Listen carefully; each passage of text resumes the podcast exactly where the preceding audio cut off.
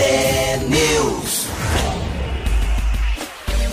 6 horas e 56 minutos, ótimo dia para você que está com a gente aqui na Rádio T. Começando agora o T News, a notícia do nosso jeito. Estamos ao vivo aqui na rádio, com transmissão simultânea também em vídeo no YouTube e no Facebook. Se você quiser dar uma olhadinha na nossa cara nessa manhã de quinta-feira, hashtag T News no ar, ou pelo nosso site que é o tnewsnoar.com.br. Seu ouvinte também pode participar com a gente, lembrando que hoje é quinta-feira, dia 29 de junho de 2023, e o T-News começa agora. Marcelo Almeida, bom dia, Marcelo. Roberta Canete, como é que você tá? Como vai, Marcelo? tudo bem, tudo bem. É, a Roberta continua, né, é, de molho, por causa da sua voz, que não está lá ainda 100%. Então, em breve voltará aqui aos microfones da Rádio T. Já não tô dando mais prazo para ela voltar, porque, né, tem um dia que melhora um pouco, outro dia não melhora muito. Eu então, achei que eu ia contratar você como taxa, né? Agora acho que eu tenho que ser seletista. Agora tem que ser seletista. Três dias seguidos. Já Três dá, dias já na semana. Já dá problema no Ministério do Trabalho. Já. É verdade. Né? Mas Bom é isso aí. Logo, Fala. logo, Roberta estará de volta aqui. Bom dia a você, nosso ouvinte. Aqui Marcelo Almeida, Rodrigo Leite, Marquinhos, um T-News, né? Pro Paraná inteiro. Quanta coisa ontem. hein? Esse tal do IBGE também, meu Deus. Eu acho que faz uns dois anos que eu tô falando errado aqui. Falar, ah, o Brasil, 212 milhões de habitantes. Era uma expectativa, você vê como é. Como tem furo, né? Só, só o erro aí no Brasil é mais de 10 milhões de pessoas. A gente vai falar muito sobre isso. Muito interessante o censo, né? Esse censo, esse, o IBGE, o número de pessoas, a idade, as cidades que encolheram, as cidades que aumentaram muito a população, o porquê, né? A migração, né? Salvador, uma cidade que perdeu um monte de gente. Curitiba não cresceu muito. É muito interessante. Mas vamos dar uma T antes, não? Vamos lá, 6h58. Alma T.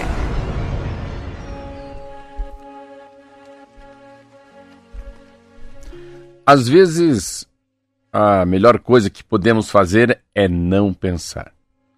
Não imaginar, não fantasiar.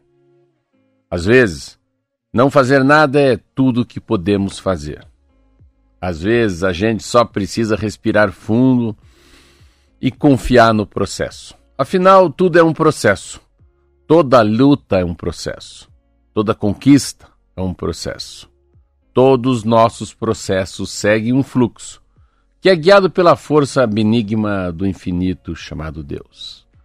Todo processo tem um objetivo, um propósito, que é sempre bom e para o nosso bem.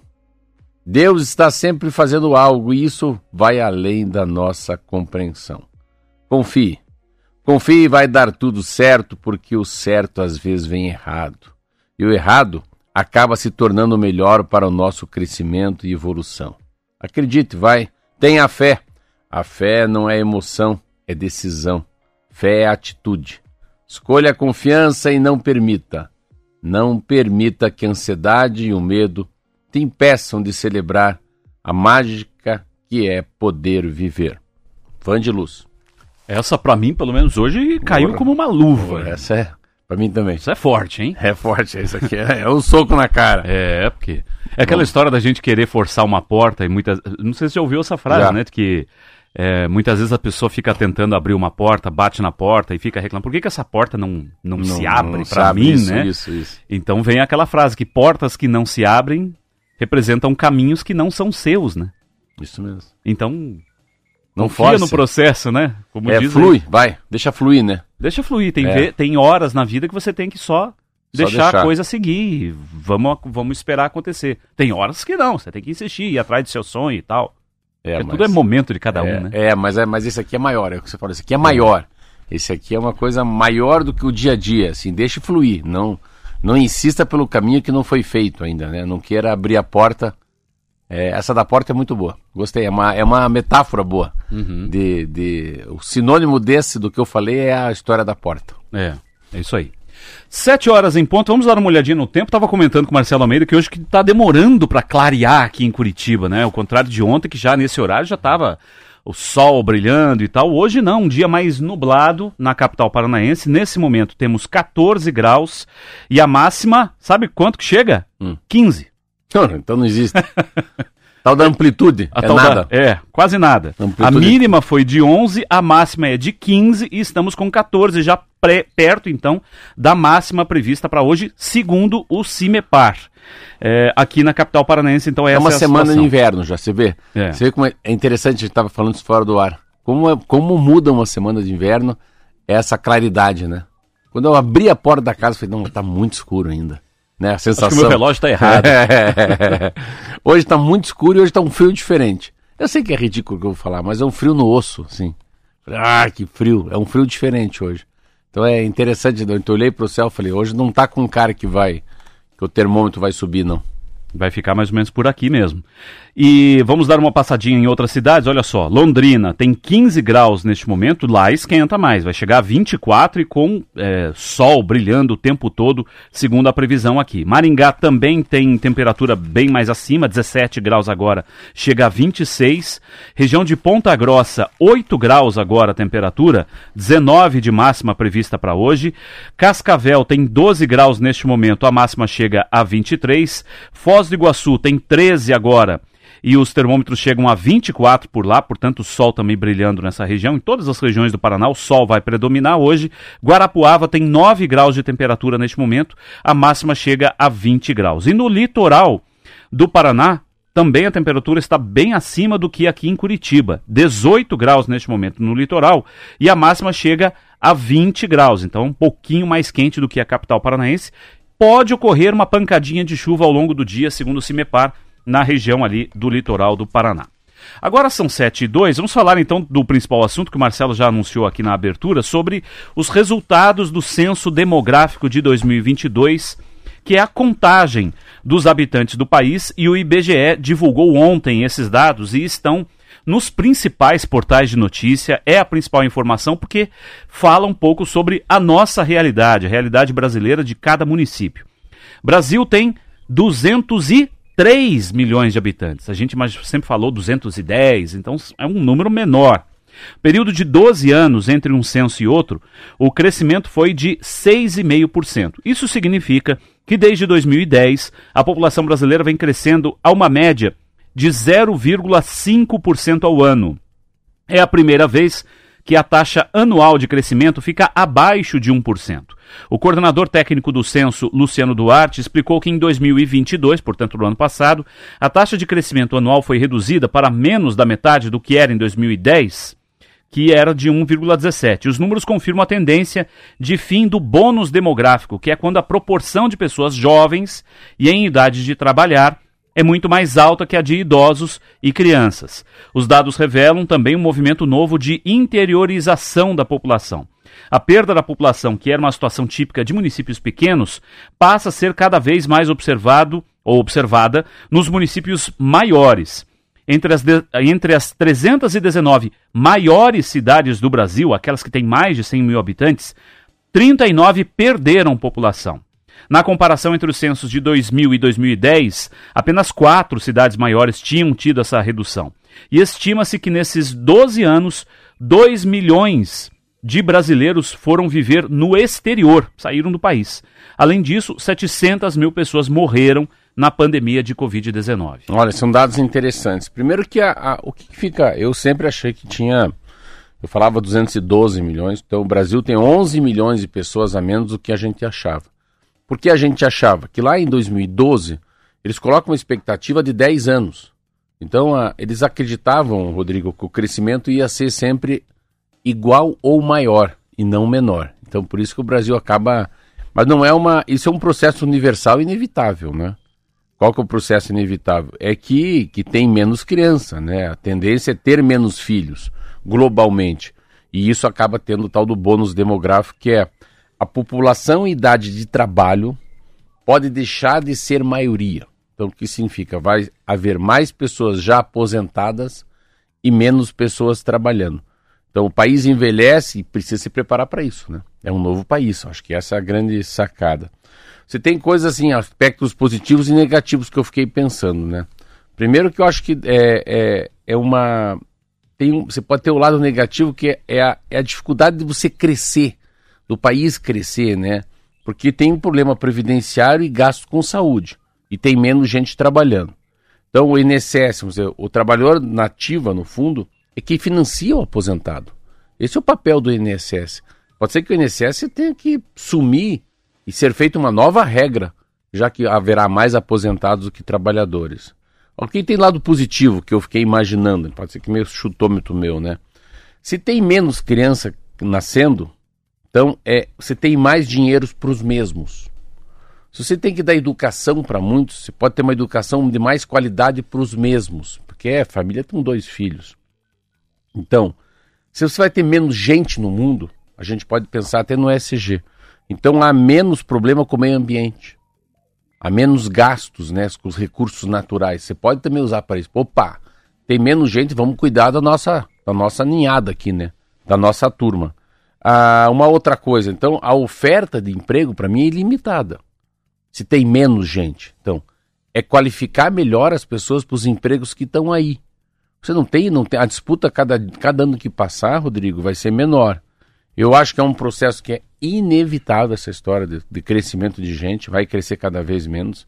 E esse é o aspecto positivo que eu acho. Os aspectos negativos, claro, é como é que você faz para as pessoas terem um envelhecimento mais saudável, mais gostoso e mais virtuoso, né?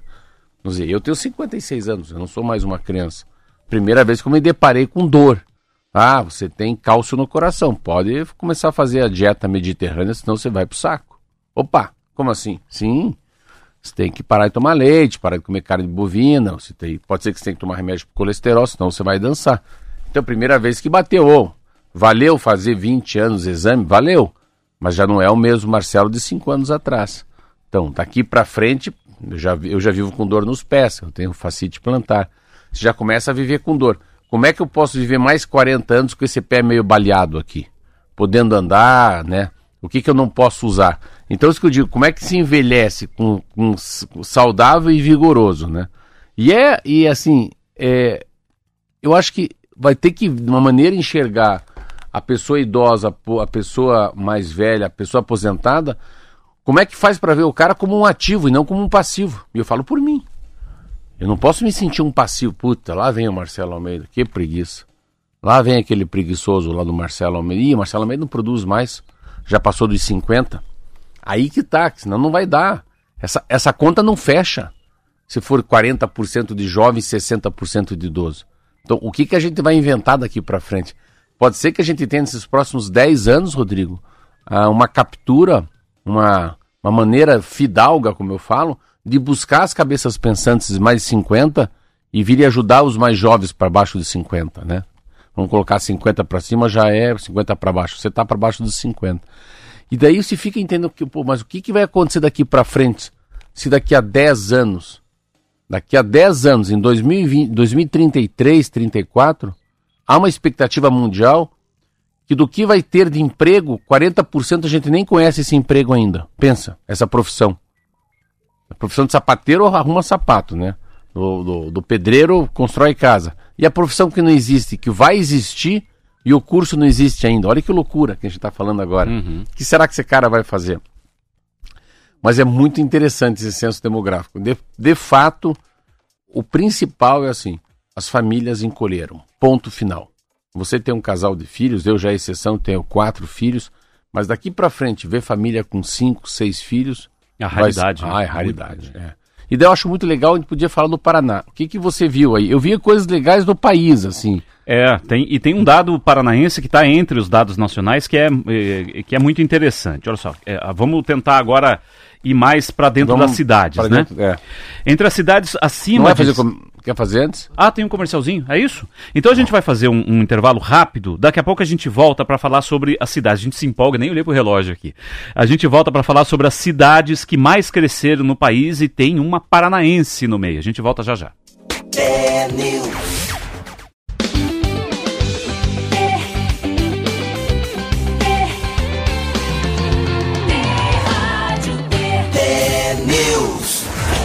De volta com o T-News desta quinta-feira, quase sexta, hein? 7h13. Eu, a gente tinha um ouvinte, no tempo que eu tava, a gente fazia o programa antes, lá em Pinhais, né? E é. tinha sempre um ouvinte que falava assim, vamos lá, pessoal, vamos em frente. Quase sexta. Quase sexta. Quase Fala, eu sexta. lembro disso, falava Você isso. lembra? Eu esqueci o nome dele, se ele, né, enfim. Mas ele sempre participava aqui do nosso programa. Deve estar ouvindo, né? Era ouvinte fiel aqui da Rádio T. An- Antes de você falar da- dessa, que eu achei legal que você vai falar, Hum. olha, os maiores municípios, eu não sabia que Curitiba era tão grande. Maior do Brasil, a cidade maior do Brasil, claro, é São Paulo, a gente imagina, né, claro. Depois Rio, Rio de Janeiro e São Paulo. É, eu já achava que era para Belo Horizonte, não, é Brasília, a terceira maior cidade do Brasil. Aí vamos para o Nordeste, É, Fortaleza, Fortaleza, depois Salvador. Então, São Paulo, Rio, aqui embaixo, Brasília, Distrito Federal, né? Fortaleza, Salvador, no Nordeste. Daí vem Belo Horizonte, Minas. Então, Minas é número 6. Manaus, número 7. Eu não sabia que Manaus era tão grande. Juro por Deus, não sabia. E aí vem Curitiba. Aí Curitiba em oitavo. Aí sobe para Recife, Goiânia está em décimo. Porto Alegre. Eu achava que Porto Alegre era. Tete a- Batia tete a tete com Curitiba. Curitiba. Não é a décima primeira. Belém do Pará, décima segunda. Aí essa cidade é muito grande. Você vê, nem é capital, a gente não fala nada. Como é que pode? Guarulhos. Então essa região metropolitana de São Paulo é São Paulo Muito quase, né? Campinas, tá, Campinas, décimo quarto. Décimo quarto. Campinas Diga é uma cidade grande que você acha assim. Hã? Mais uma, mais uma grande. Puxa vida, agora Capital, pegou, capital, mas... capital, ah, capital. capital? Bom, Florianópolis não é tão não grande. tá, tá fora das Tá 20, fora, acertou. né? É, tá fora das Pensa 20. no Nordeste, uma grande. Nordeste, é... Sarney. Natal? Hum, não. não, não aparece. São Luís. São Luís do Maranhão. Não sabia também que é 15 Maceió, achei que nem existia, achei que era pequenininha, 16 Campo Grande, 17 São Gonçalo, no Rio de Janeiro. Você acredita isso? Eu tinha certeza que, que o Rio de Janeiro seria alguma coisa como Belfort Roxo, Nova Iguaçu, não. São Gonçalo. Teresina, 19 eu achei que também era bem menor. E João Pessoa. Tá aí. Não tem Cuiabá, interessante isso, assim. Tem, a gente não tem essa noção muito clara. Não tem é, Rio Branco, né? Porto Velho, você vê como interessante. Então, a nossa Curitiba é a oitava e vamos que vamos. Agora fala das cidades aí, você que está com a matéria, acho que é interessante, Sim. que eu Porque- acho legal a tal da Fazenda Rio Grande. É, exatamente, olha só. Entre as cidades acima de 100 mil habitantes que mais cresceram no país, a campeã do Brasil inteiro é Senador Canedo. É uma cidade que fica na região metropolitana de Goiânia. Pulou de 64 mil para 155 mil habitantes. Crescimento Mais que dobrou. É, é, o Mais de crescimento 100%. de 80, não, 84%, 80, desculpa. né? Não, é mais, porque 64 mil para 155 mil, né? Mais que dobrou. É. Tá, tá, tá errada a Tá. porcentagem aqui. Depois a gente calcula certinho. O crescimento da cidade goiana estaria ligado a uma base de, de distribuição de combustíveis da Petrobras, que foi instalada lá na região. Segundo maior crescimento, Fazenda Rio Grande, na região metropolitana de Curitiba, onde a população aumentou 82%. Esse índice está correto porque eu vi uma outra reportagem aqui. Chegando a 148 mil habitantes. Era de cerca de 80 e poucos mil para 148 mil. Aí sim o percentual está correto, 82,3% de crescimento. Um caso que merece ser estudado também e explicado é o de Floresta, município localizado no chamado Ah, Norte conheço, Novo, perto de Maringá. região de Maringá. Quase dobrou de população em 12 anos. O número de Floresta foi de 5.931 em 2010, uma cidadezinha bem pequena, para 10.458 eh, em 2022, né, que é o caso É, mas são os, fa- são os fatos das fábricas, né? Assim, Petrobras, né? Uma nova cooperativa, uma, uma universidade, um campus, né? Novo. Assim, não, não, não, nada sobe. Região metropolitana aqui, porque uma vez eu fui com um colega meu é, ver lá o número de conjuntos habitacionais. Meu Deus do céu. Até fiquei um pouco com dó das pessoas que vão morar lá, porque a falta de ônibus, falta de entretenimento, a falta da, do poder público, sabe, Rodrigo? Né? No postinho de saúde, ah, num, numa, numa alguma coisa mais atrativa. Então, eu acredito, não tenho a certeza, que é uma cidade, exemplo de cidade dormitório, né? Cidade que a pessoa vai para dormir, trabalha na capital, final de tarde vai para lá porque terreno mais barato, né? É, sai do aluguel, capacidade de poder comprar uma casa financiada pelo banco e dando um percentual do lerite. Então é por aí. Mas é são cidades que crescem com um objetivo que eu acho que não é tão bom. Crescem pela pobreza, não sei se eu posso falar isso, mas crescem pela carência de dinheiro. Outras crescem pelo chamado do trabalho, que é diferente, né? Você vê, você acabou de falar aí, floresta deve ser algo parecido também. Então, você vê o cara lá, é, unidade da Petrobras. Imagina o que vem de emprego. É, Clabin, né, aqui no Paraná, né? Se pega as cooperativas, né? Mas é uma fábrica, assim. Eu estou pensando em criar uma, uma mini fábrica de pão, exemplo. Estava pensando esses dias. Quantos empregos vai gerar uma mini fábrica de pão para uma cidade, né? É, o, o, que que gera? É muito interessante. Mas é o que tem de fato é, é também às vezes quando tem essa geração da esse aumento de pessoas na cidade, é a gente medir como é que está o IDH, né? Qual que é o índice de desenvolvimento humano, né? Melhorou a qualidade de vida ou piorou? Mas é interessante fazendo a Rio Grande em segundo colocado. O que mais tem de bom aí? Eu peguei Vamos umas lá. coisas legais aqui. Vamos se... falar do Paraná em geral. Olha só, tem uns dados aqui sobre quantos somos aqui no Paraná, né? Deixa no eu falar. Estado. Vai lá. Sem ler? Diga. É, sem ler. Sem ler. Uma nota só. A gente tinha um programa assim, lembra do Silvio Santos? Uma nota tem que adivinhar a música. Lembro. Roberto é Leal. Tinha o português. Uhum. Então, Paraná, se o Paraná, eu errei, eu errei no Brasil, eu falava 100, 212. O Paraná tem milhões de eleitores, 6,5. O Paraná tem mais de 10 e menos de 13. Tá bom? Meu chuta tá ainda? Bom, calma. Tá bom. Calma, calma. O Paraná tem, vou cravar o um número errado. 11 milhões 630. Quase. 11,443. Chegou perto. Eu não tinha lido, hein? É, olha lá. Ó. Eu errei por 200 mil. Isso aí. 11? Últimos, é, 11.443.208 pessoas. Você é o oitavo. Eu sou o oitavo. O oitavo elemento. É. é. Os números foram divulgados, indicam um crescimento de quase 10%. Cresceu bem a população do Paraná, hein? Perto da média nacional e comparando com Curitiba, que cresceu só 1%, Paraná, hum. na média, 9,6% em relação ao censo anterior. Uh, uh, em 2010, éramos 10 milhões 444 mil, agora são 11 milhões 443 mil, um milhão de pessoas a mais, praticamente. É, 998 mil pessoas a mais morando aqui no Paraná, né? Uh, os, entre os estados, São Paulo lidera, 44 milhões de habitantes, Minas Gerais em segundo como estado, porque Minas Gerais tem município... 800. Né? 800 municípios. Nossa, é uma coisa absurda, né? estado com o maior número de municípios. Minas Gerais em segundo, Rio de Janeiro em terceiro, Bahia em quarto, como estado, né? Estamos falando aqui, e o Paraná aparece na quinta posição como o estado mais populoso do país.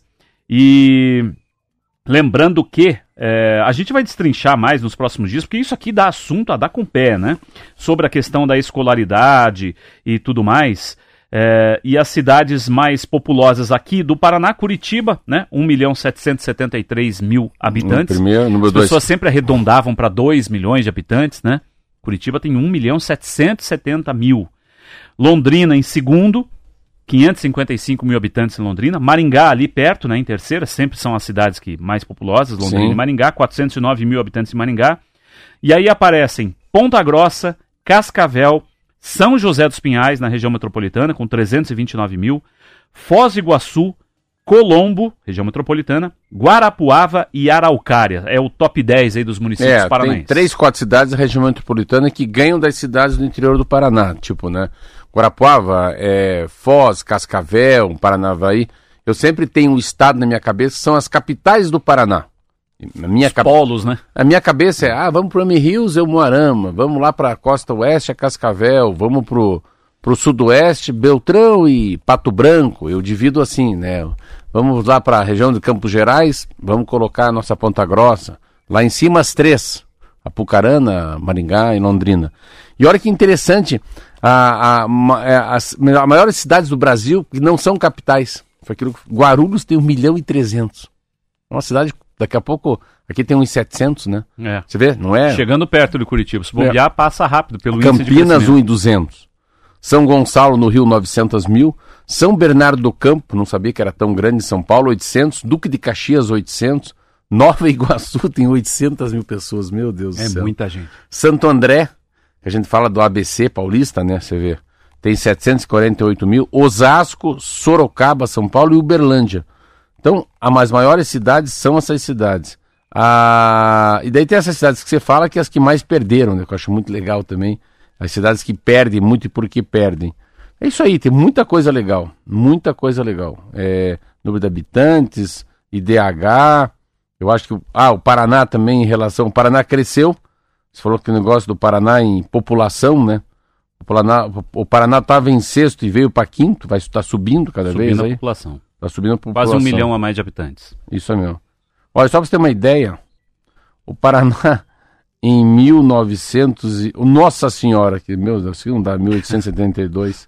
o Paraná já foi o 17º estado populoso no país.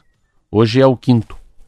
Olha que legal. E isso tem a ver com água. cidades, praticamente, porque Sim. antes o Paraná era, né, nessa referência, qual ano que você está citando aí? Só Ele, ele, olha, não, ele vem lá do século XIX, lá Ah, no sim, vem 1900, ele vem crescendo, crescendo, ele cresce e dá um pico em 1970. Olha Uhum. que interessante. Depois ele dá uma quedinha, o bicho. Aí fica daí 80, 90, E 2000. agora sobe para A partir de 2010 para 2022, que são os últimos 12 anos, ele parte para a verdade, vai para cima dos caras. Então ele deixa de ser sexto colocado, passa bem, e ele passa, sabe de quem, né? Eu sabia disso, do Rio Grande do Sul. A gente passa a ser o estado mais, mais porreta mesmo no sul do Brasil, passando os gaúchos no número de habitantes. É isso aí. Interessante isso. E isso tem a ver, Paraná sempre foi um estado muito agrícola, ainda é, né? Mas as cidades, como a gente citou aqui, Curitiba, Ponta Grossa, Londrina, Maringá, estão crescendo, evidentemente, a sua popula- população por conta da industrialização também. Eu vou te mostrar uma foto só para você. Cor de rio em terra Yanomami melhora após ação anti-garimpo. Olha o que, que aconteceu no, lá no, no- numa- olha essa foto, vê se você consegue ver, Marquinho. O que, que acontece com o rio Levanta um pouquinho mais para nossa câmera aí, ó, para quem tá vendo. sem os pela- pela garimpeiros. nossa Olha a cor do rio, o mesmo rio. Que legal, né? Uhum. A mesma foto do mesmo satélite.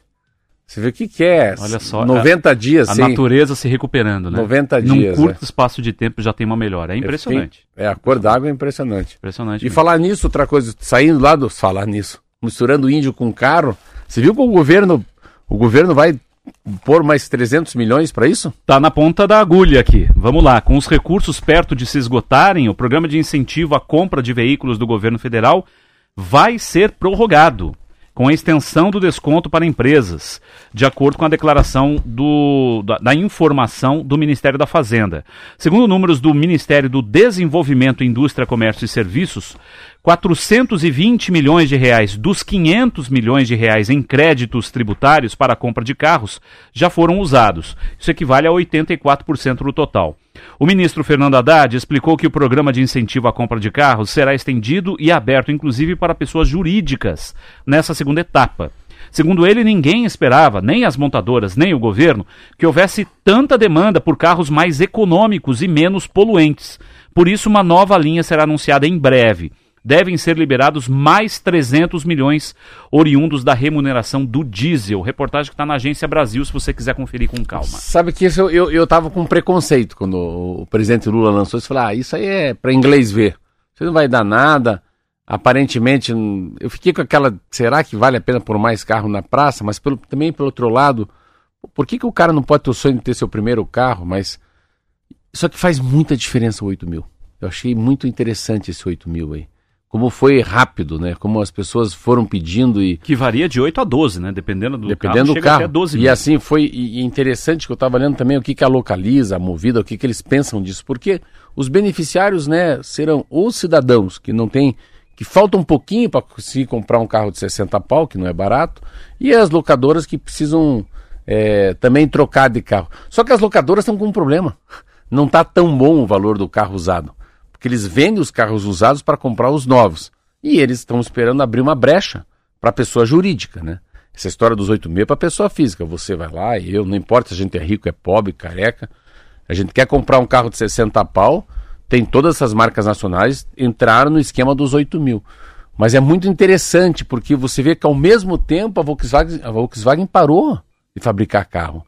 É porque assim, é a história do crescimento. Como não nasce tanta criança também, não é todas essas crianças que têm 18 anos que querem ter carro. Então, assim, é, o, não, o não crescimento do país não dá para dizer se é bom ou é ruim. É uma natureza. Uma nova geração não querer ter carro também é da natureza, faz parte do mundo, faz parte desse século, né? É estar em 2023. É um pós-pandemia, pode ser, a gente não sabe, né? Mas pode ser que a pandemia também tenha mudado o comportamento de muita gente. Mas achei bem legal, muito legal o governo puxar mais uns chequinhos de 300 paus aí e, e ajudar a comprar carro com 8 mil reais de mais barato. É isso aí, tem a ver com o próprio governo, né? Admitiu que foi surpreendido com a, com a procura, né? Nem o governo esperava. Talvez o governo tenha lançado assim, vamos ver o que, que vai. Rodrigo. Vamos ver o que, que vai dar. Rodrigo. Né? 100% isso. Isso é, é uma isso. isca. É isso. Isso não é, isso não é para valer. É balão de ensaio que fala, né? É. Vamos fazer um balão de ensaio. Fazer uma né? experiência aqui, vamos É, ver se vai é, dar certo é. esse A negócio. a pa- Lança. É, a parada, parada dos carecas. Só os carecas vão passear. Sabe, não vai dar certo. Não, vai lá, tem mil carecas igual eu lá passeando. É uma, é uma promoção que você faz. Vamos jogar uma cereja, vamos ver se dá. Se der, a gente continua, né? Se não der, a gente tira do ar. É mais ou menos isso, eu E acho. é isso. Sem prejuízo muito pro governo, né? Porque é um dinheiro que o governo tem Falar em prejuízo, para não dar prejuízo lá para a Rádio T, o Isso Paraná aí. inteiro, vamos embora, vai. Vambora. Vamos é deixar cada um em, em paz. É, 7h29, muito obrigado a você do interior que nos acompanhou, muito obrigado pela sua audiência, a gente volta amanhã para todo o estado, né, na nossa rede T de rádios, e a gente volta daqui a pouquinho para Curitiba e região metropolitana, 7h29, intervalinho, a gente volta daqui a pouco para você do interior, valeu demais sua audiência, um abraço para você. Tchau, tchau. Um abraço.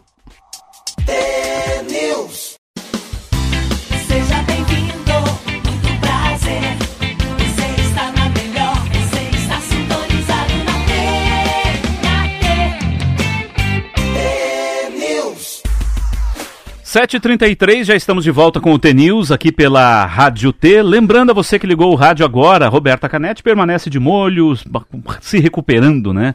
Tentando deixar a voz em dia para voltar aqui aos nossos microfones. Enquanto isso, vamos tocando o barquinho por aqui. Agora, 7h33, diga lá, Marcelo. 733. Em dia, e é interessante aquela frase, é, é, cidadãos em, em trabalho, é uma coisa que eu acho tão engraçado falar, parece que está errado, mas assim, população de idade de trabalhar, não, população em idade de trabalhar. Em idade de Em trabalhar. idade, né? É, é engraçado, né? É um termo É um se português. Mas olha aqui, sabe que um tempo atrás, aqui no Paraná inventaram Voa Paraná. Daí eu, eu assim, ó. Voa Paraná, voa passarinho. Eu falei, ó, esse troço não vai dar certo. Esse Voa Paraná, ainda brinquei aqui, que o Voa Paraná era uma, um esquema de. Era um avião caravan, que é um avião asadura que a gente fala, né? Ah, o, o trem de pouso não é recolhido, uma. E é um avião, assim, muito uti- utilizado. E é um avião caravan, ele é um. Ele é, é um avião muito seguro. Mas daí não deu muito certo. Eu conversei com pessoas que viajam nesse voo em Paraná, e é da Azul, acho até. É um programa do estado do Paraná para você fazer pequenas cidades, Guarapuava, Irati, Beltrão, Pato Branco. E agora eu falei, não, não, daí não deu muito certo, a pandemia quebrou no meio esse esquema aí. Agora eles voltaram. E eu fiquei tão, achei tão louco isso aqui. Programa de passagem de avião a 200 reais. Terá aplicativo. O programa Voa Brasil, de venda de passagens aéreas, por 200 reais, terá um aplicativo no qual o consumidor, Marquinho, poderá ser cadastrado para participar. A medida deve começar em agosto, segundo o ministro dos Portos e Aeroportos, Márcio França. Esse Márcio lança cada coisa, esse cara. A entrevista no Voz do Brasil, na terça-feira, o ministro afirmou que poderão ser beneficiados do programa os passageiros que não realizaram voos domésticos nos últimos 12 meses. Então eu não posso viajar. É só quem nos últimos 12 meses não viajou. A ideia, segundo ele, é ampliar o público a ser atendido pelas empresas aéreas, para além dos quais viajam de avião habitualmente. Ele vai, vai, vai. Ah, nós vamos criar um mecanismo novo, que é um aplicativo que você vai digitar seu CPF. Se você não voa nos últimos 12 meses, você escreve lá: Eu quero ir de Brasília a Manaus. Aí vai ter, vai dar todas as opções, que é sempre por um único valor: 200. 200 de ida e 200 de volta. Cada pessoa terá o direito a quatro passagens por ano, cada uma 200 reais. Eu falei, mas como é que esse cara vai fazer isso? Né? Eu fiquei imaginando. Daí ele fala assim, ó, o presidente, ele pega e ele vai falar com, com as grandes empresas. Então, para impulsionar o programa, o governo ainda pretende oferecer o parcelamento dos bilhetes aéreos em até 12 vezes sem juro. Aí ele foi falar com os donos. Então ele foi conversar com os donos das empresas. Falou, ó, a gente quer fazer um esquema de duzentão. Os caras, como duzentão? Qualquer trecho duzentão é. Mas calma aí, mas as minhas. Só que eu... a demanda é maior que a minha oferta. Os meus aviões estão lotados. Então os caras já falam tipo assim, não, aqui não, não venha dar uma, não venha com o Lula, aqui estão fora. Não venha tirar o meu Não dinheiro venha. aqui, porque eu, eu Então- tô ganhando é, bem já então com o meu eles, eles vieram, tipo assim, eles vieram fa- falar o seguinte, que, que, que eles querem isso muito, já que as empresas são grandes, ele falou, ó, quando é, que, que vai chegar a empresa que chama-se low cost, eles vão trazer empresas da Europa que vão cobrar mais barato para fazer, chama-se low cost. Então, assim, eles tentaram pegar um, um número de cadeiras que estão vazias nos voos brasileiros, acredito que a TAM, a Gol e a Azul nem olharam pro coitado do Márcio França e é capaz que o Lula traga companhias aéreas de fora para fazer que o bilhete seja 200 reais. Eu não acredito. Viajar de avião duzentão, né? Porque a conta, será que fecha para essa fecha, companhia estrangeira operar em trechos do Brasil a 200 reais só a passagem? Brasília, Manaus. É, é complicado, né? Enfim, a- eu- só voltando ao, ao assunto que a gente falou bastante no- na, na primeira meia hora sobre o censo, é, só ressaltando que o censo é uma pesquisa, não é um fato consolidado. Por quê? Porque teve, teve muita cidade que teve um percentual de domicílios que não foram é, analisados, né? Porque as pessoas se recusaram a Sim. responder. E eles correram censo. muito com o censo, que ti- tinha que terminar, sabe disso, né? Exatamente. Tinha, tinha um prazo para terminar. É, e evidentemente muitas pessoas, até por falta de informação, teve gente que misturou até política nessa história, né? No ano passado ainda estava aquele calor político. o número de enorme. pessoas que não foram, é, não foram pesquisadas, não abriram as portas no Rio de Janeiro é um negócio enorme. É absurdo, né? E o Paraná, por exemplo, Curitiba foi a sétima cidade do país com mais domicílios recenseados. Então, isso é um elogio aqui que a gente faz à capital paranaense. Então a amostra está mais perto da verdade, está é um pouco mais perto da realidade, Da porque realidade. teve realmente as pessoas é, né, responderam com educação, né, atenderam ali o, o pesquisador e deram as informações em relação a isso. Mas é, muitas cidades, é, olha, São José dos Pinhais, na região metropolitana, não precisamos ir muito longe, é o 11º município brasileiro com mais de 100 mil habitantes a recusar participações no censo. Então, em São José dos Pinhais já houve um problema Do lado de casa aqui? aqui do ladinho. Já teve muita gente. Campo Largo, 13 terceiro município, a recusar participações no censo. Ponta Grossa ficou ali perto também, recusou bastante participação. Então, teve muita gente que, infelizmente, não entendeu a importância, provavelmente, do Aqui censo. não, aqui não. não. Não, não, não quero. É, é, deu Solta aquela latida, salto, ataca o pesquisador, coitado, que tá ali com, a- com o computadorzinho. Quantos Essa- filhos você tem? Não te interessa! Essa Quantos é filhos eu tenho? Essa é boa ataque. Né? Ataca o Ataca pesquisador. o pesquisador, coitado, o cara tá trabalhando ali, recebe um, um cachezinho pra fazer a pesquisa. É igual, não, é igual ver, joga eu, ele. eu cima. acho que tem um emprego assim, um trabalho que é, meu Deus, os caras são muito machos. É o cara que vai ver como é que tá o, o odômetro. É a leitura de luz. a leitura ali, de né? luz. Meu Deus. Você viu que eles têm um pauzinho na mão? É, agora isso é o, o, o chamado pau de selfie, agora é pra fazer a leitura. Para não pra- perder a mão. Mas perder. assim, é um trabalho. Mas interessante, eles têm. a- esse censo é tão legal que diz até isso. Até os caras que Até recusaram. Quem, quem recusou, né? É. Enfim. Ontem foi a vez da agricultura familiar conhecer os planos do governo federal para ela, na apresentação do Plano Safra da Agricultura Familiar 2023-2024. O programa de aquisição de alimentos se destacou pelo salto no valor dos recursos. Foram anunciados 3 bilhões e 300 milhões de reais.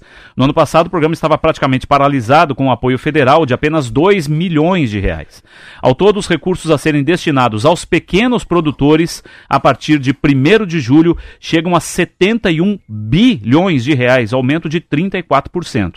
O plano inclui taxas de juros menores, incentivos à compra de máquinas agrícolas, ampliação do microcrédito, inclusão de indígenas e quilombolas e mais crédito às mulheres rurais. Eu achei bem interessante isso, você incluir a mulher, né? É. No âmbito rural. O presidente Lula anunciou planos para retomar a política do preço mínimo para a produção de alimentos e de compra de excedentes em caso de super safras. Eu acho muito legal esse olhar para os dois, né? Assim, você vê, ter essa capacidade de pensar no pequeno e pensar nesse grande que é o commodities, né? A gente, a gente não vive de commodities, a gente não come soja e milho só, né? Mas é que o commodities, né? A soja e o milho também, eles são, nossa, são um insumo, né? Para a vaquinha, para o porquinho, para a galinha. A gente também tem que imaginar a cadeia, Já né? fiz muito matéria disso. É Me mesmo? chamam até de agroboy lá na, Agroboy. na Band. Tanto Fica matéria imaginando- já sem, sem ler números aqui, mas não, não, não precisa. Pensa o número de, dessa produção agrícola que fica no Brasil, né? Sabe que, só pra te, te colocar um dado, 70% da produção de milho é pra ração animal. Olha aí. Eu não, eu não tenho na cabeça. Uhum. Ó, fica- parabéns. Agroboy aqui. Não tô tão, tão fora. Então, é assim, mas é uma cadeia. É, é assim, uma- pode ser que seja cabeça de engenheiro. Fico assim, mas espera, como é que faz? Se o Brasil tem mais, tem mais gado do que gente, como é que faz para dar comida para esse gado, para depois aqui, né, na hora aquilo virar picanha, né, aquilo virar é, cupim? é, como é que faz? É da galinha, tá? Então, quantos milhões de galinhas tem? Quantos ovos são produzidos por dia? Mas o que, que a galinha come? A galinha não é caipira. A galinha não está criada ali comendo arroz e feijão, quirera, né? Resto de comida. A galinha é, tá fechada em algum lugar comendo ração. E a ração é feita do quê, Rodrigo? Né? Assim que a gente vai colocando. Então, quando tem alguma coisa pro, pro pequeno, né? Que é, aí eu acho que é muito, muito, muito ligado também à importância do, do, do, do commodities, da, da, do- da soja, da, né, do trigo, das coisas grandes, soja e milho principalmente, é, é, tão, é tão relevante quanto é o pequeno agricultor. Porque daí o tomate, como é que faz? E a alface, e a berinjela, né? Essas coisas não são de, de uma empresa. Essas coisas elas acabam sendo escalonadas para as famílias, né, fazerem. Então tudo que é hortifruti, né? é, E quando a gente começa a entender um pouco da cadeia, né? Como é que faz para chegar um kiwi em Curitiba, né? Como é que faz para chegar uma, uma nectarina chilena na cidade? Eu fico sempre pensando nessa, esse transporte de mercadoria. Como é que nós vamos pedir para comer? Vamos comer um salmão lá em Pitanga. Não, você não pode pedir um salmão em Pitanga. Pitanga é o centro do Paraná, ele está longe do oceano. Eu sempre fico pensando nisso, transporte do camarão, da ostra. Pô, como é que faz esse troço aí tudo? Então, o, o Lula está conseguindo, a minha sensação, é uma sensação, uma sensação desse governo. Esquece que Lula, o Bolsonaro, podia ser Simone Tebet, mas o governo federal, ele está ele tá atirando em frentes interessantes, ele está criando, ele está baixando as arestas. Interessante. Você pega uma matéria da, do agronegócio, nos últimos três dias, é muita gente já pianinho falando mal do Lula. Você pega essa frente parlamentar da agricultura, já falam diferente. Porque a, a bonificação, o plus que o Lula deu, cara, acaba o discurso lá, que quando o Lula ia assumir, E acabar com o agronegócio. Pronto, a palavra é essa aí que você está dizendo. É. Então você, você dá uma segurada, assim, você dá uma apaziguada, né? E é uma coisa que eu achava que não acho bom. Não, não pense que eu achei que foi interessante o Lula preso, não acho também bom deixar o próprio Bolsonaro inelegível, mas faz parte da regra, é o jogo jogado, tem os tribunais para julgar, a gente não tem nem um papel dizer se é certo ou errado, mas queira ou não queira, a próxima eleição, o fervo é menor. O fervo é menor. Acho que é uma eleição mais civilizada, assim, mais, mais ponderada e que a discussão vai ser o país. Tomara, hein? Eu tô achando que é uma eleição, acho que não vem o Lula, acho que vem o Tarcísio, vem esse cara de São Paulo, vem aquele Zema, vem um vice, um ratinho, aí é por aí o mundo aí. Contra uns- alguém da esquerda com uma visão mais parecida com a do Lula. Então vai ser, vai ser uma disputa mais ou menos assim. Um grande líder, se conseguir formar um grande líder. Porque o Lula se tornou um grande líder. Né? A capacidade dele falar com a França é impressionante. A capacidade dele falar com o cara da Finlândia é impressionante.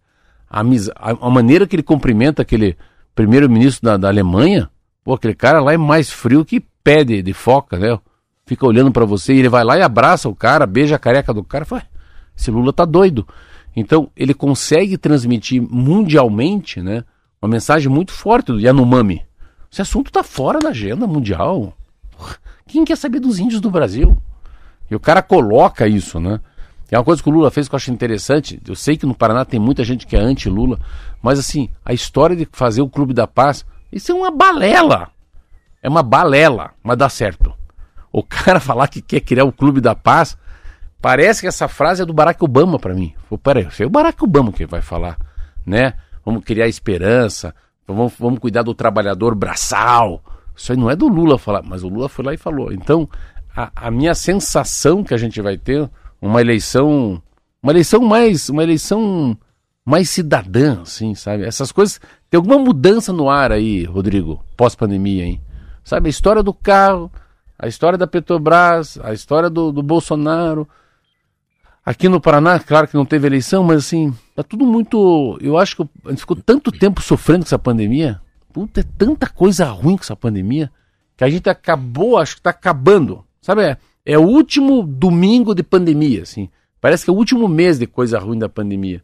E daqui para frente as coisas vão melhorar. Muita coisa positiva se você bater uma foto, Ro- Rodrigo, e ler assim, é, taxa Selic. Aí vão falar lá, o juro, o juro rotativo, a- as empresas bu- buscando, bus- buscando o BNDES, a- é muita, pedágios novos, mais baratos. Vamos ficar pensando, passagem a 200 reais, os 8 mil lá para quem quer comprar um carro usado, ah, essa coisa do censo. Você vai ter que reinventar o SUS. Se alguém acha que o SUS ia bem, ele vai ter que ir bem melhor. A gestão do SUS vai ter que ser melhor. Porque o número de gente velhinha, como eu aqui, que vai exigir o SUS dos que não têm plano de saúde, né? O SUS vai ter que se arrumar. Então, eu acho que a gente vive um momento, um momento nesse século XXI, momento bom. Acho que é o melhor momento que o Brasil começa a viver depois ali do, do momento bom com o FHC, primeiro o governo Lula, depois foi um desastre, né? A Dilma ali, depois o Lula, o Michel, aí ninguém conseguiu arrumar o país mais. Eu acho que é uma há uma esperança das coisas melhorarem para todos, pouco, mas para todos. 7h48, a Polícia Civil terminou o inquérito sobre o ataque à escola Helena Colodi em Cambé, no interior do estado. A investigação concluiu que o mentor intelectual do ataque foi o rapaz de 18 anos que vive em Gravatá, no estado de Pernambuco. Ele está preso desde o dia 21, foi indiciado nesta quarta-feira por homicídio qualificado no caso dos dois adolescentes mortos em Cambé. Em outubro de 2022, então com 17 anos de idade, ele foi investigado por suspeita de terrorismo, por plane- planejar ataques a escolas em Pernambuco. De acordo com o delegado Fernando Pereira de Londrina, os ataques em Pernambuco só não foram realizados porque a investigação policial descobriu a tempo. O atirador paranaense e o rapaz de Pernambuco teriam se conhecido em 2021 por meio de redes sociais e estariam planejando o ataque desde então. O paranaense se matou na cela em que estava preso ou foi morto, porque a investigação continua. O delegado disse que a investigação foi complexa por causa do conhecimento técnico dos jovens. Segundo a polícia, eles trocam de nomes e apelidos em um verdadeiro jogo de gato e rato e conseguem acessar um computador de Pernambuco fazendo de conta que estão em outro estado. Também foram identificadas as pessoas de Rolândia que venderam a arma e a munição para o atirador. As informações estão no jornal Folha de São Paulo, também em outros portais como o Plural, mas enfim, houve já essa conclusão do inquérito. É interessante, igual o livro policial, assim. é, o que você está vendo é, é apenas uma, uma cortina. Sabe quando sai no teatro, Rodrigo? O que, que tem por trás dessa cortina? Você vê, cara, se ligar um cara lá em Pernambuco, é isso? Pô, a quantos mil quilômetros de distância tá esse cara de Cambé? Aí o cara de Cambé, mas o cara quem vende a arma é o cara de Rolândia. Você vê, eu acho muito legal essa inteligência da polícia, assim, essa inteligência de, de pegar o malandro. Claro que é uma inteligência diferente agora, é quase uma inteligência artificial, porque agora é, é cibernética, né? No fundo não é mais a, a digital do cara no carro, né? É diferente. Mas você lê livro policial, eu sempre, eu sempre gostei muito de ler livro policial. Cara, você acha que aquele cara é o bandido? Não é o bandido, é o mocinho que é o bandido. E a pista que o cara deixa é aquela que você nunca imagina. A pista que o cara deixa é que ele veio aqui e tomou um café com açúcar aquele dia. Ele nunca toma com açúcar, por que que tomou? Sabe essa coisa muito que, que tá fora do, do, do quadro humano? O que, que você vê disso aí, né? Você vê de, desse aí. Isso é um, é um- é, a gente não pode generalizar. Aí que tá o problema. Quando as pessoas têm um, um acontecido desse, às vezes um governador, um prefeito já coloca um policial em todas as creches. Não, não, é um caso isolado. E às vezes quando você tenta ajudar, vai pelo pensamento universal popular, você cria mais gente que está afim de fazer isso. Você vê, o, foi tão legal gente não saber o nome desse débil mental, que matou essas crianças que já morreu. Que bom que não apareceu foto dele, por isso ninguém fica, eu também quero ser ele, né? Essa história dos- das televisões, dos jornais não deixarem mais você pé de macaco ser herói, é muito legal. Mas o que a gente tem que entender é que a criminalidade não está aumentando. Isso é um caso isolado, Rodrigo. Cara não vai um monte de gente agora entrar aqui em, em creche, escola, matando todo mundo. Não é bem assim, né? E deve ter, acredito eu, que deve, tá, deve estar andando um processo muito forte da polícia rastreando aí mídias sociais. Cara, um tempo atrás eu fui na polícia, eu tenho uns amigos meus que trabalham na Tigre, Eu lembro daquele que era onde pegava, onde, aquele lugar que era, morava Álvaro Dias lá em cima. O nome daquela delegacia que prendia os corruptos aí. O, o Gaeco, não? O Gaeco, eu fui nesses dois lugares. Cara, esses caras aí, há 10 anos atrás já tinham um tal do Guardiã. O Guardião é um sistema que coloca lá um celular, lá, ah, o primo do. Amigo do Marquinho, do Marcelo Almeida, mexe com crack, vai na biqueira, coloca o celular do cara lá. Amigo do Marquinho do Marcelo Almeida. Meu Deus do céu. Vai rastreando tudo que tem perto desse cara. Puxa tudo pro mesmo balaio. Então, assim, 10 anos atrás os caras já tinham um aparelho que segurava celular. Hoje não é mais celular, né? Hoje o mundo é mídias sociais. Então, é um caso muito isolado, Rodrigo. A gente não pode generalizar que o crime está solto, né? São dois débeis mentais, né? E... Mas que bom que foi resolvido. E não vamos falar muito aqui, mas eu não acredito que esse cara tirou a vida sozinho. E mais, né? Acho que tinha que esquecer esse assunto. Acho que não, não mexe nesse assunto. Já foi, as crianças que não deveriam morrer, morreram. O cara que cometeu foi embora. Eu acho que é importante a polícia saber o modus operandi deles. Deve ter mais dois meninos nesse momento se falando no Brasil, com o mesmo estilo, né? Para ter um atentado. 7h52, temos um intervalinho, voltamos Bora. já já.